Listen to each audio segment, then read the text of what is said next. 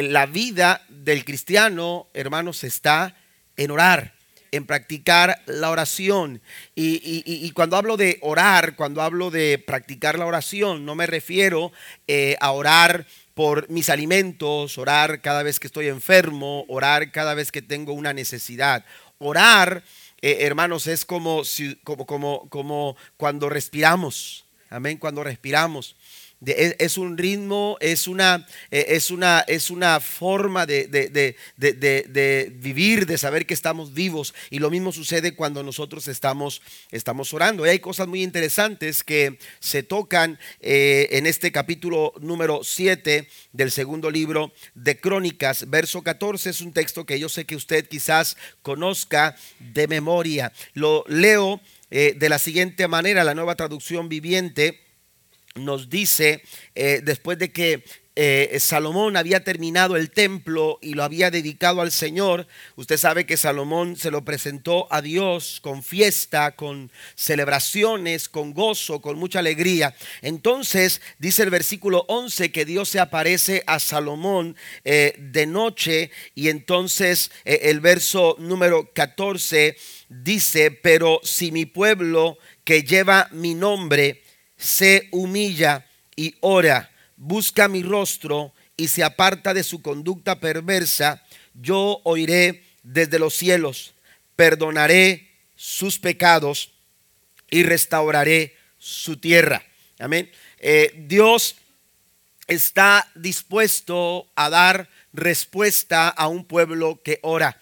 Dios está dispuesto, Dios se deleita eh, en contestar nuestras oraciones. Dios se deleita en, en participar en un diálogo cuando nosotros oramos, cuando usted y yo nos acercamos a Dios en oración, estamos platicando con Él, estamos conversando con Él. Y Dios se deleita cada vez que hacemos, hacemos eh, esta práctica porque, porque Él desea compartir con nosotros, Él desea contestar nuestras peticiones, Él desea responder a nuestras, a nuestras eh, eh, interrogantes, a nuestras preguntas, a esos momentos, aleluya, difíciles cuando usted se acerca a Dios en oración. Dios está listo para estar ahí y, Dios le está diciendo a Salomón, yo he escuchado tu oración. Si usted va al versículo número, número 12, dice, luego una noche el Señor se le apareció a Salomón y le dijo, he oído tu oración y he elegido este templo como el lugar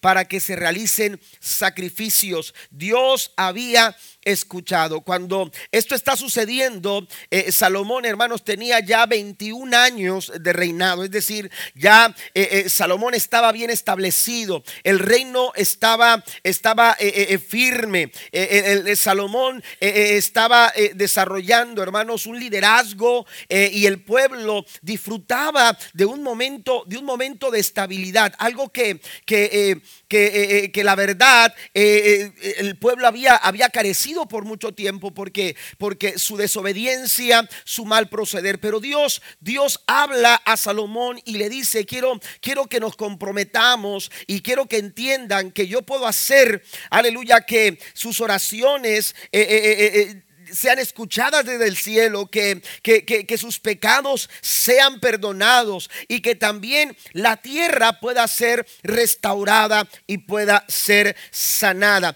Eh, esto está sucediendo entre los años 946, 947 antes de Cristo. Dios está revelándose a Salomón y le está diciendo, estoy listo para escuchar, estoy listo para oír, estoy listo para contestar cualquier ruego que ustedes presenten delante de mí. Pero eh, a menudo, hermano, las promesas que usted va a la Biblia y las encuentra, a menudo eh, las promesas traen o establecen condiciones. Eh, en la Biblia usted se va a encontrar que la, la mayoría, si no es que todas, las promesas de Dios establecían una una condición. En este caso, Dios le da promesas y Dios le está diciendo, te voy a te voy a oír desde el cielo, te voy a perdonar tus pecados y te voy a sanar tu tierra. Pero esto viene como consecuencia de algo. Esto viene como resultado de, de una acción personal que el pueblo específica y personal que el pueblo necesitaba necesitaba eh, eh, eh, cumplir con atención. Y ahí es donde me quiero dirigir en esta, en esta noche para,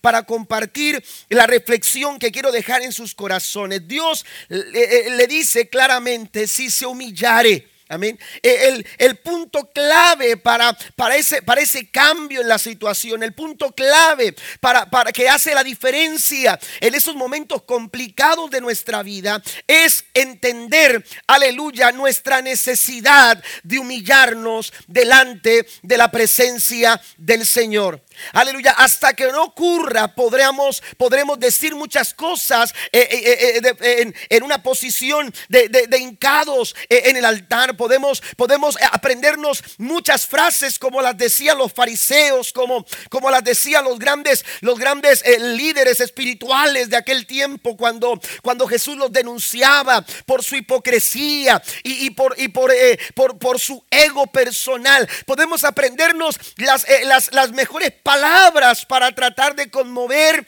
aleluya, el corazón de las personas. Pero si no hay una actitud como la que Dios reclama, aleluya, en este pasaje, segundo libro de Crónicas, capítulo 7, verso 14, no vamos a encontrar absolutamente nada de respuestas. Y si algo necesitamos cuando oramos, y si algo necesitamos cuando clamamos, y si algo necesitamos cuando vamos a Dios en oración, recibir la respuesta, esa respuesta maravillosa que solamente podemos recibir de aquel Dios que todo lo puede, de aquel Dios que es poderoso para lograr cualquier cosa, aún imposible en nuestras vidas, el Señor la puede hacer posible. ¿Cuántos dicen amén?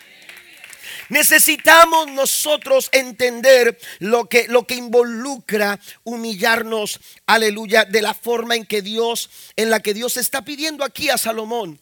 Tienes que comprender que si se humilla mi pueblo, sobre el cual mi nombre es invocado, y oraren y buscaren mi rostro y se convirtieren de sus malos caminos, entonces entonces la diferencia la, vas a ver con claridad. Tu familia va a ver la diferencia. Tu matrimonio va a notar una, una diferencia en, tu relación personal. Aleluya, del día a día con aquellas personas con las que comúnmente te relacionas. En, tu ministerio, tu liderazgo. Aleluya, vas a encontrar la diferencia. Aleluya, que se, que se muestra cada vez que nosotros nos humillamos delante de la presencia del Señor. Humillarse, hermanos, eh, eh, involucra renunciar. Amén. Eh, humillarnos no es fácil. Amén. Humillarnos no es fácil porque nuestra humanidad a veces nos impide, nuestra, nuestra, nuestra, nuestra humanidad, nuestra naturaleza no nos permite a veces reconocer nuestra necesidad, más allá de la salud, más allá del sostén económico, más allá de las fuerzas, eh, eh, eh, de la fuerza que necesitamos para enfrentar la vida. Necesitamos humillar nuestros corazones delante de de la presencia del Señor. ¿Qué puede suceder si en esta noche nos humillamos delante de la presencia de Dios? ¿Qué puede suceder en tu familia? ¿Qué es lo que tú estás esperando que suceda en la vida de tus hijos? ¿Qué es lo que tú estás esperando que suceda en tus finanzas? ¿Qué es lo que estás esperando que suceda en tu vida? La diferencia, aleluya, la diferencia no no no estriba, no se encuentra, no la vas a no la vas a obtener, aleluya, eh, eh, con, con oraciones bonitas, con oraciones aleluya, que te hagan sentir eh, el mejor, aleluya, como para, para, para saber cómo hacerlo. No, la diferencia la vas a encontrar cuando tú vienes rendido, postrado y humillado, aleluya, diciéndole al Señor, yo no puedo nada, pero tú lo puedes todo. Dios está esperando un pueblo que se humille. Dios está esperando familias que vengan a Él. La Biblia nos dice, aleluya, que debemos de humillarnos ante la majestuosidad de Dios. Aleluya, humillaos pues bajo la poderosa mano de Dios. Dios está esperando corazones que se humillen. Y, la, humillación, el humillarnos, involucra renunciar, involucra rehusarnos, rehusarnos, renunciar, involucra, amados hermanos, aleluya, eh, eh, eh, soltar, involucra dejar ir aquellas cosas, aleluya, que sabemos que nos están deteniendo, que no están permitiendo que nosotros alcancemos lo que estamos buscando. Si se humillare mi pueblo, es darle espalda algunas cosas que no te están permitiendo alcanzar las promesas de Dios para tu vida. Por eso el Señor urge al pueblo a humillarse. Urge al pueblo a presentar corazones, corazones humildes. Cuando usted va a la Biblia, se va a dar cuenta que hay diferentes factores que pueden impedir nuestras oraciones. Hay, hay, situaciones que están estorbando que tus oraciones puedan ser contestadas. Porque el capítulo 7, versículo 14 del segundo libro de Crónicas dice que Dios está listo para responder. ¿Cuántos lo creen? Dios está listo para responder. Pero entonces si no está respondiendo, tendremos hermanos que considerar la palabra humillarnos. Porque la palabra humillarnos es lo que hace la diferencia. Humillarnos para qué? Para eliminar aquellas cosas, para renunciar a aquellas cosas que pudieran estar estorbando la respuesta a nuestra necesidad. Quiero llevarlos a cuatro cosas, cuatro factores que pueden estar estorbando tus oraciones. Primero, la primera de ellas, hermanos, es rehusarnos a escuchar la palabra de Dios. Vaya conmigo, por favor, a, Proverbios capítulo número 28. La Biblia nos dice tengo algunas citas que quiero que usted vaya y confirme eh, a través de su vista. Yo la voy a estar leyendo. Versículo número 9 del capítulo número 28 eh, de Proverbios dice de la siguiente manera, Dios detesta, así lo dice la nueva traducción viviente. La Reina Valera de 60 dice, el que aparta su oído para no oír la ley, su oración también es abominable. Escuche esto. Su oración. Fíjese cómo la describe el proverbista, la oración de aquellos que se apartan, que apartan su oído de la palabra de la ley o de la, ley, de la palabra de Dios. La nueva traducción viviente dice, Dios detesta la oración, porque eso, eso es la palabra abominable. Dios detesta, es lo que se refiere la palabra abominable. Dios detesta la oración del que no hace caso de la ley.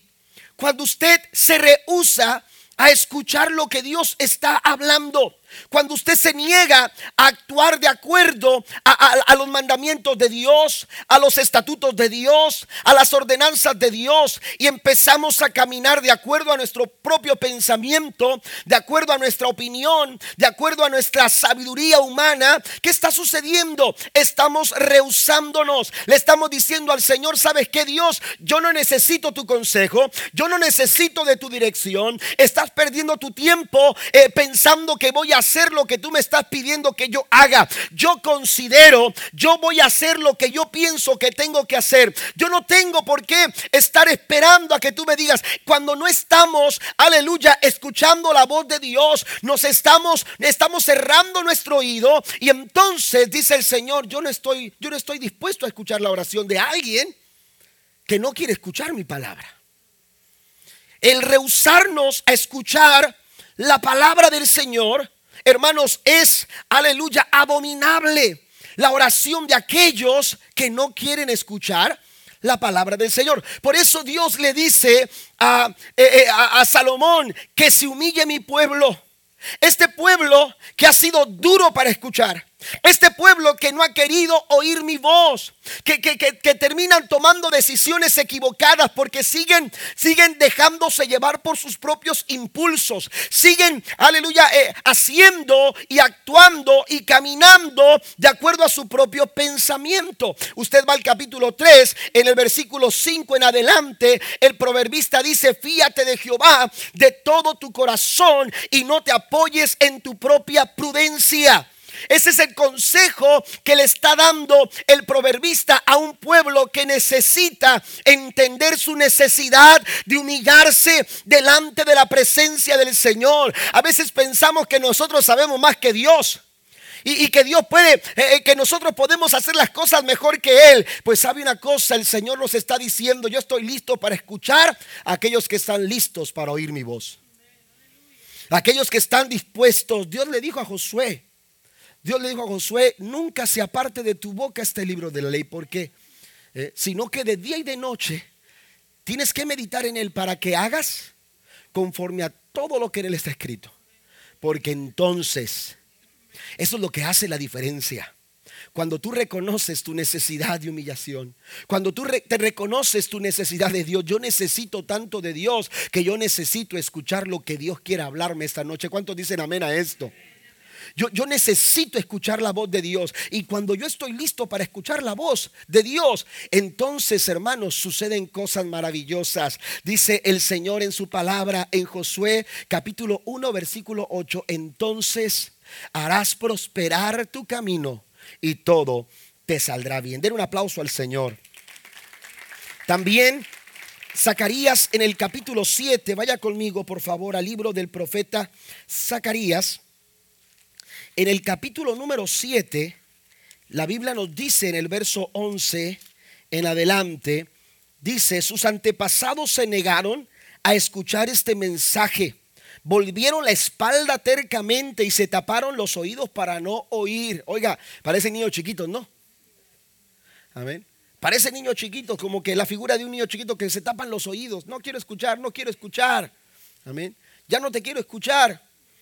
Eh, esto es lo que hizo el pueblo de Israel. Sus antepasados se taparon sus oídos para no oír. Endurecieron su corazón porque cuando tú eh, eh, cierras tu oído, tu corazón se va a endurecer.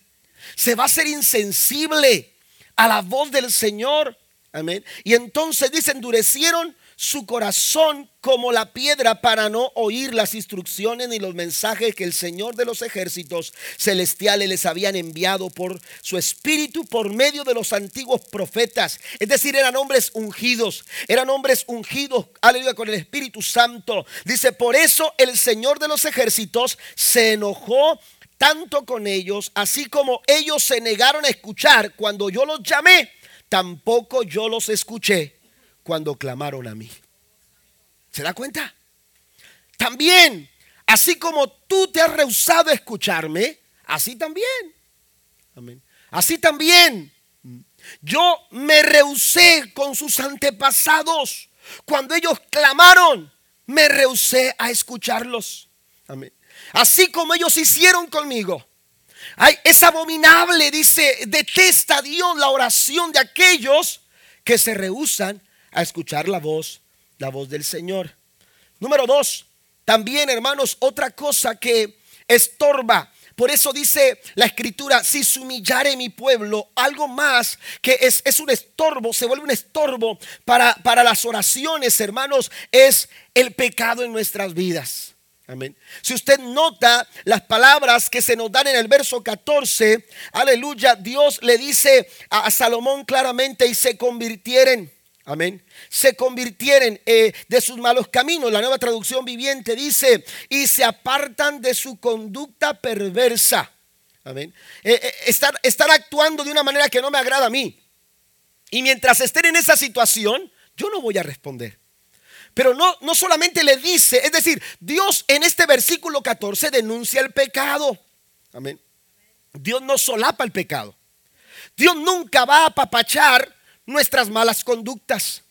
Usted no va a esperar que Dios pase por alto nuestras malas acciones. Dios le dice a Salomón, estoy denunciando una conducta perversa en el pueblo. Amén. Pero note que, que él está haciendo una denuncia, pero posteriormente está dando una promesa. Amén. Es decir, te digo que estás en pecado, pero te digo que si te humillas, yo voy a perdonar. Eso es lo que está diciendo. La escritura nos dice, dice, perdonaré sus pecados. Dios está dispuesto a perdonarnos. Oiga, eh, eh, esto en el ámbito judicial como que no es muy fácil de digerir. Imagínese que usted vaya después de haber cometido una violación eh, a, las, leyes y, que usted vaya esperando a que le diga al juez, ¿sabes qué? Te equivocaste, pero está bien, vete. como quiera te vamos a dar chance. ¿Verdad que no? ¿Mm? No va a ser así. Amén. ¿Por qué? Porque es un, es un procedimiento judicial. Pues ¿sabe qué? Hace aproximadamente dos mil años atrás, también, aleluya, hubo quien estaba denunciando tu mala conducta, estaba denunciando tu pecado, estaba denunciando tu mal proceder, pero alguien vino a nuestro encuentro, aleluya, y sufrió en la cruz del Calvario, derramando su sangre. Y la Biblia dice que a través de su sangre nosotros hemos sido comprados. La sangre del Cordero de Dios nos quita el pecado, aleluya, aquello que nos denunciaba, aquello que había ejecutado una sentencia de muerte a nuestra vida, aleluya, ahora ya no tiene dominio ni control sobre nosotros. ¿Por qué? Porque hemos sido justificados por la fe, por la cual ahora tenemos paz para con Dios, esa paz que tú buscas, esa paz que tú anhelas, esa paz que tu familia necesita, esa paz que tú que necesitas para tomar mejores decisiones en tu vida, esa paz que a las que tú aspiras, aleluya, para poder dar los pasos con la seguridad y con la tranquilidad, aleluya, que, que el momento, aleluya, amerita. Esa paz solamente se encuentra cuando tú recibes el perdón de Dios, aleluya, y ese, ese amor de Dios se manifiesta en nuestras vidas. La Biblia dice que Dios muestra su amor para con nosotros, en que siendo aún pecadores, Cristo murió por nosotros. Nuestros pecados nos estorban. El pecado nos estorba, pero Dios, hermanos, es experto en quitar esa clase de estorbos. Esa clase de estorbos no se pueden quitar con iniciativa, iniciativa propia. Esa clase de estorbos, aleluya, no las podemos borrar, no las podemos quitar, aleluya, con, con autocontrol o con autodependencia. Aleluya, esa clase de, de, de, situación, amados hermanos, de estorbo, no podemos nosotros quitarla con fuerza de voluntad. ¿Cuántas veces quisimos y lo único que, nos, que descubrimos es que fallábamos, no podíamos? Aleluya, ¿por qué? Porque la salvación, porque la vida nueva, porque la restauración del alma solamente se logra a través del sacrificio de Cristo en la cruz del Calvario. Dijo el apóstol Pablo, aleluya, a la iglesia, aleluya, en Éfeso, le dijo, aleluya, la salvación no es de ustedes, no es por ustedes, es un don de Dios. Por gracia sois salvos. Es por la gracia es por la fe, es por la misericordia de Dios que podemos, hermanos, eliminar ese estorbo. Y si hay pecado, dice la Biblia, si hemos cometido pecado, abogado tenemos para con el Padre. A Jesucristo el justo, porque la sangre de Cristo nos limpia de todo pecado. Pero el pecado es un estorbo que necesitamos quitar. Isaías capítulo 59, versículo 2. Vaya conmigo, por favor a Isaías 59, en el versículo número, número 2, la Biblia nos dice, son sus pecados los que han separado de Dios, los han separado de Dios. A causa de esos pecados, Él se alejó y ya no los escuchará. La reina Valera dice, por vuestras iniquidades, dice, porque vuestras iniquidades han hecho división entre vosotros y vuestro Dios, y vuestros pecados han hecho ocultar de vosotros su rostro para no oír. Amén. ¿Usted quiere ser escuchado? ¿Usted quiere recibir la respuesta a su petición, a su oración? Hay que eliminar el pecado. Hay que desechar toda conducta pecaminosa. Hay que renunciar. Hay que humillarnos. Si se humillare mi pueblo, dice el Señor, yo oiré desde los cielos y voy a perdonar sus pecados. Miren, note que este versículo 2 no dice, aleluya, que, que, sea un asunto, un asunto de Dios el hecho de que Él no quiere escuchar. Amén. Eh, eh, la, Biblia, la Biblia no dice, no dice ah, eh, que que, los pecados han hecho separación entre Dios y nosotros. Está diciendo, su pecado ha hecho decisión entre ustedes y Dios. Es decir, Dios no tiene ningún problema. Dios quiere responder. Dios quiere traer respuesta, pero el problema está en nuestro mal proceder. El problema está de nuestra parte y solamente humillándonos, reconociendo que hemos fallado, es como usted y yo podemos seguir, aleluya, entendiendo, eh, eh, seguir recibiendo la respuesta de Dios a nuestro, a nuestro clamor. Número tres, el tercer, el tercer estorbo, hermanos, es la soberbia. La Biblia es muy clara. Aleluya, la Biblia nos dice en Santiago capítulo 4, vaya conmigo a Santiago capítulo 4, versículo número, número 6. La Biblia es muy clara cuando señala lo que sucede con la soberbia en el corazón del hombre. Sin embargo, Él nos da aún más gracia para que hagamos frente a esos malos deseos. Como dice las escrituras, Dios se opone a los orgullosos Amén. Dios se opone a los orgullosos. La versión del 60, la Reina Valera dice, pero Él da mayor gracia. Por esto dice, Dios resiste a los soberbios. Amén. Hay gente que tiene estas malas actitudes. La soberbia, el orgullo, estos malos deseos. Hermanos, eh, hay, otra, hay otra escritura donde Santiago dice, ustedes piden pero no reciben porque no piden como deben pedir porque están pidiendo para sus malos deseos. Amén. Están pidiendo para sus malos deseos. Las malas actitudes como la soberbia no nos permiten recibir la respuesta de Dios. Por eso, por eso urgentemente Dios se acerca a, Salomón y le dice, Salomón, he escuchado tu oración, pero tengo que decirte, estoy listo para, para responder lo que se me pida, lo que mi pueblo pida, pero yo quiero que se humille. Hay que humillarnos y cuando hay humildad en el corazón, cuando, cuando hay un corazón humilde, un corazón humilde no deja, no da oportunidad al orgullo. Un corazón humilde no deja lugar a la soberbia. Pero a veces nuestras actitudes son actitudes de, soberbia. Amén. Ah, pastor, pero eso, es, eso es con los pecadores, eso es allá con los inconversos, con la gente, bueno, debería ser, pero a veces dentro de la misma iglesia desarrollamos actitudes de soberbia. Desarrollamos actitudes de orgullo, queremos protagonismo. Amén. Queremos, queremos, queremos sobresalir, queremos, queremos, queremos ser eh, distinguidos por las personas. Amén.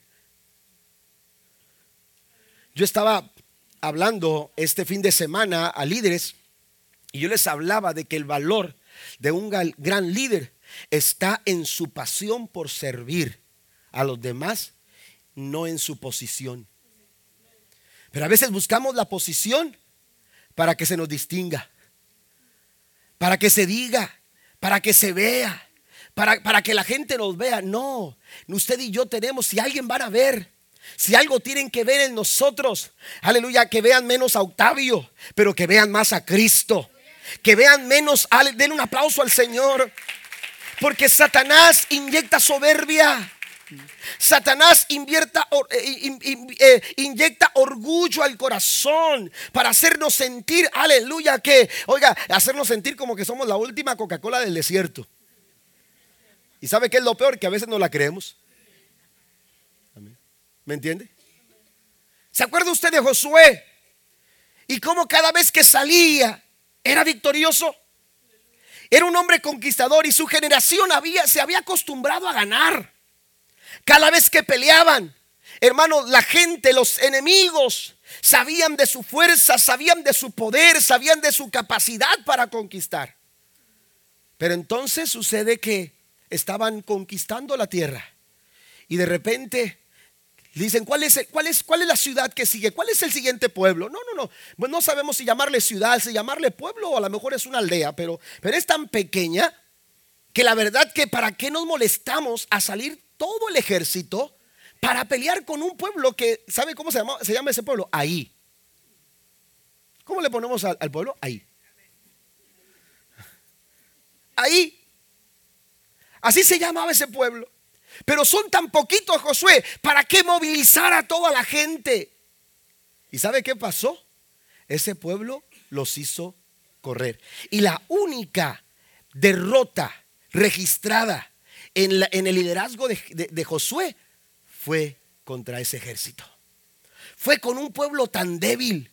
Fue con un pueblo, hermanos, que no tenía ni siquiera la capacidad militar, ni la fuerza militar, como, ni, en número ni en hombres, hermanos, le superaban. Aquellos, aquellos eh, eh, eh, hombres de un pueblo tan pequeño hicieron correr a un pueblo que había tomado una fama de ser, hermanos, un ejército conquistador. Porque sabe una cosa, no, de, no es del que puede ni del que quiere, sino del que Dios tiene misericordia. Den un aplauso al Señor. Ah, Dios me tiene que responder a mí porque soy soy soy un conquistador. Dios me tiene que responder a mí porque soy el líder de la iglesia. Dios me tiene que responder a mí. Ah, porque yo doy diezmo, yo doy mi ofrenda. Dios me tiene que responder a mí, hermano, no es del que quiere ni del que puede. Aleluya, tenemos que humillarnos. Tenemos que humillarnos, tenemos que ser humildes porque al corazón contrito y humillado, el Señor no lo desprecia. ¿Cuántos alaban a Dios esta noche? quitemos el estorbo de la soberbia, quitemos el estorbo del orgullo, que todo lo que hace es detener, hermano, la respuesta que estamos esperando de parte del Señor. Tenemos que ser humildes, porque Dios resiste a los soberbios, pero da gracia a los humildes. ¿Cómo están nuestras actitudes delante del Señor? Por último, por último, la mala relación. Usted tiene que poner atención en el tipo de relaciones que usted establece con la gente con la que convive. Es que yo soy tan cristiano, pastor, que a mí no me importa qué piense de mí la vecina. Soy tan cristiano, pastor, que a mí no me interesa cuál sea la opinión que tengan de mí los demás hermanos. entre Dios y yo, Dios, sabe quién soy yo. Y, es más, Dios lo sabe tanto que todos los días se lo digo, Señor, yo soy un hombre santo, soy un hombre puro, soy un hombre tan limpio, Señor. ¿Eh? Cuidado, porque nuestras malas relaciones impiden nuestras oraciones. Mire, solamente quiero darles unos, textos aquí porque eh, no quiero tener mala relación con usted. no, es cierto. Mire lo que dice Primera de Pedro, capítulo 3, versículo 7. Pero mire, quiero que le tome la mano a su esposa si está ahí a un lado, o su esposo, porque mire lo que dice la escritura. Vosotros maridos, igualmente, vivid con ellas con sabiduría, sabiamente, dando honor a la mujer como a vaso más frágil y como acorederas de la gracia de la vida. ¿Para qué? Para que vuestras oraciones no tengan qué? No tengan estorbo. Amén. Una mala relación en el matrimonio es, es un peligro. Amén. Es peligroso, es una amenaza. Usted está amenazando contra sus oraciones. Mire, lo voy a leer en la nueva traducción viviente. Amén. En el capítulo 3, verso 7 dice la escritura, de la misma manera ustedes maridos tienen que honrar a sus esposas. Ahora, aquí habla de las esposas, pero también le habla las esposas. Amén. Las esposas también tienen que poner atención en el trato que le dan a sus maridos. ¿Por qué? Porque ese tipo de discordias que Satanás está listo para poner y depositar en sus vidas, lo que hace es estorbar sus oraciones. Cada uno viva con su esposa y trátela con entendimiento. Ella podrá ser más débil, pero participa por igual del regalo de nueva vida que Dios le ha dado. Trátala como es debido para que nada estorbe tus oraciones. Amén. Una mala relación matrimonial estorba Amén. E, es, una, es un estorbo, es una amenaza a, las, a, las, peticiones, es una amenaza a la oración. Por eso dice, segundo libro de Crónicas 7:14, si se humilla mi pueblo. Y humillarse involucra reconocer cómo están nuestras relaciones. Mire, cuánto le interesan a Dios las relaciones que nosotros tenemos, hermanos, el trato que tenemos con los demás, que cuando nos dio los diez mandamientos, eh, eh, eh, él nos dio seis mandamientos que tienen que ver con la relación que tenemos con las personas y cuatro mandamientos solamente de la relación que tenemos con Él. Fíjese. Es decir, dio más mandamientos, más recomendaciones, porque Él sabía relacionarse entre ellos va a estar difícil. Va a estar difícil, pero no es imposible. Por eso les voy a dar las recomendaciones, por eso les voy a dar estos valores, por eso les voy a dar a considerar estas cosas. Porque si ellos hacen esto, amén, ellos van a ser bendecidos como, como personas. Y cada vez que oren, yo les voy a responder. Vamos más adelante, Mateo 5, 23 y 24 dice, por tanto, si tienes tu ofrenda en el altar y allí te acuerdas de que tu hermano tiene algo contra ti, amén, voltea a su lado y diga, amén. Si alguno de los que están aquí tiene algo contra ti, no dice si tú tienes algo contra él. No, pastor, es que el problema es él, yo no. Amén. El problema es él, yo no. Amén. ¿Sí? ¿Me entiende? Que Él venga y me diga, que Él venga y, exprese su corazón, que Él venga y pida perdón. Pues aquí el Señor dice, si tú te acuerdas que alguien con, la que tú con los que tú te relacionas tienen algo contra ti, ¿qué dice la escritura? Dice, dice, eh, eh, deja allí tu ofrenda delante del altar y anda y reconcíliate primero con tu hermano. Y entonces ven y presenta tu ofrenda. No puedes, tienes que detenerte. Amén. No tiene sentido estar en el altar y, decirle al Señor, aquí está mi ofrenda cuando, cuando tienes una mala relación con tu hermano en la fe con, alguien con el que eh, tuviste alguna situación y no has, no has arreglado. Dice, si tú te acuerdas que hay algo pendiente, ve y arréglalo. ¿Por qué? Porque si tú entregas esa ofrenda, esa, esa ofrenda no tiene ningún sentido. Amén. Amén. Tenemos que actuar, hermanos.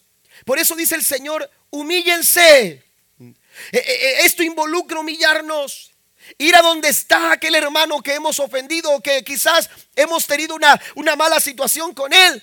Eso involucra humillarnos. Eso involucra, hermanos, ser de corazones humildes. Pasen los músicos, por favor. Amén. Tenemos nosotros, hermanos, que, que renunciar a todas estas tipos de cosas, porque es la única forma en que nuestras oraciones no tendrán estorbo. Mire lo que dice Santiago en el capítulo 4, versículo 3. Pedís y no recibís. ¿Qué es el por qué no estamos recibiendo? ¿Cuál es la causa? ¿Cuál es la razón? ¿Cuál es la, eh, la situación que nos está llevando a no recibir lo que pedimos? Si Dios nos dijo en el segundo libro de Crónicas, capítulo 7, verso 14, si ustedes humillan, yo iré desde los cielos, perdonaré sus pecados y sanaré su tierra. ¿Por qué no se pone de pie conmigo en esta, en esta noche? Dios está hablando a nuestros corazones. Ustedes piden, pero no reciben. ¿Por qué? ¿Cuál es el elemento? ¿Cuál es el factor? ¿Cuál es, cuál es la situación que nos está estorbando? Dice el Señor, pedís mal para gastar en vuestros deleites. Dios quiere que nos acerquemos a Él con toda confianza. Usted puede tener la seguridad de que usted se acerca al Señor, Dios lo va a escuchar. Él dice en Hebreos 4, versículo 16, acerquémonos pues confiadamente. Le pregunto yo, en esta noche, ¿usted se puede acercar confiadamente al trono de la gracia? Usted se puede confiar, usted se puede acercar con toda confianza al trono de la gracia para alcanzar misericordia y oportuno y gracia para el oportuno socorro.